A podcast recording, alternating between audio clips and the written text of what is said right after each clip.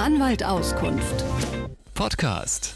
Herr Walentowski, eine Trennung ist nie was Feines, aber wir haben immer so viele Fälle aus dem Familienrecht. Jetzt haben wir zwei vorliegen, Teaser, Teaser, Achtung, Achtung.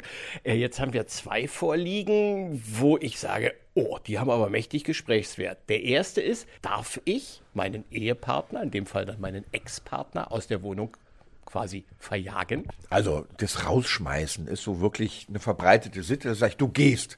Oder da ist was anderes, wenn ich sage, ich gehe, aber man sagt dann, ich schmeiß dich jetzt aus meiner Wohnung. Da weiß man gar nicht, was ist eigentlich meine Wohnung. Die kann ja dem Ehepartner vielleicht auch gehören.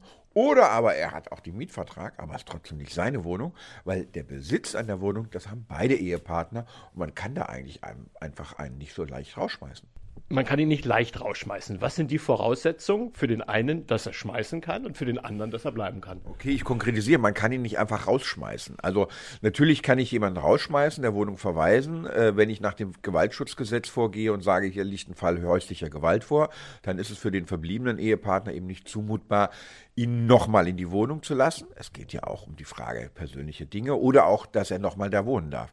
Normalerweise haben Ehepaar, Eheleute eine Wohnung und nicht eine zweite in Wo der andere mal ausweichen kann. Also, wenn Gewalt im Spiel ist, ist es für mich nachvollziehbar. Es gibt aber auch andere Dinge. Beispielsweise ein Partner hat schon einen neuen Partner und die, die sind dann munter zu dritt unter einem Dach. Klar ist, erstmal hat man gemeinsam ein Nutzungsrecht an der Wohnung. Die gehört beiden. Egal was im Mietvertrag oder wem die Wohnung wohl gehört.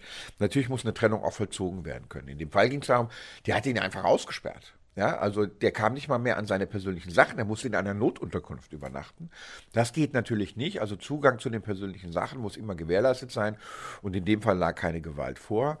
Äh, und da hat er gesagt, ich möchte aber dann haben wir, wir können das in der Wohnung so einrichten, dass wir uns ein bisschen trennen. Es geht ja um die Zeit, bis der andere was findet. Die sind ja auch nicht auf Gedeih und Verderb dann auch aneinander gekettet. Wenn die Menschen sich trennen wollen, können sie sich natürlich auch trennen.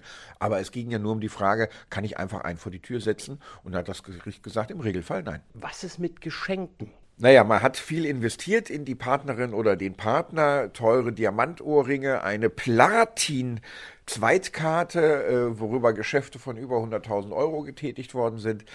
Und dann kommt die Trennung und dann sagt der eine, möchte ich alles wieder haben. Ne, ist ja vergehene Liebesmüh gewesen, vergebenes, aufgewendetes Vermögen.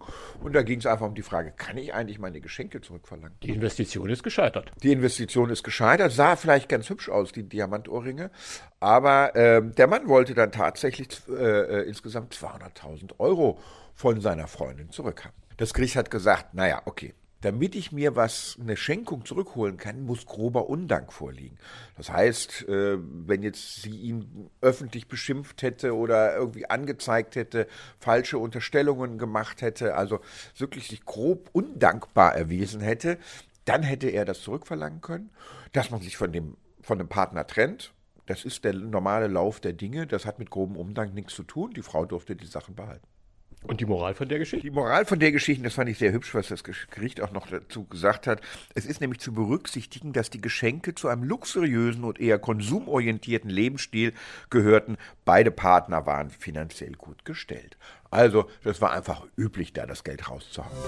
Anwalt Auskunft. Podcast.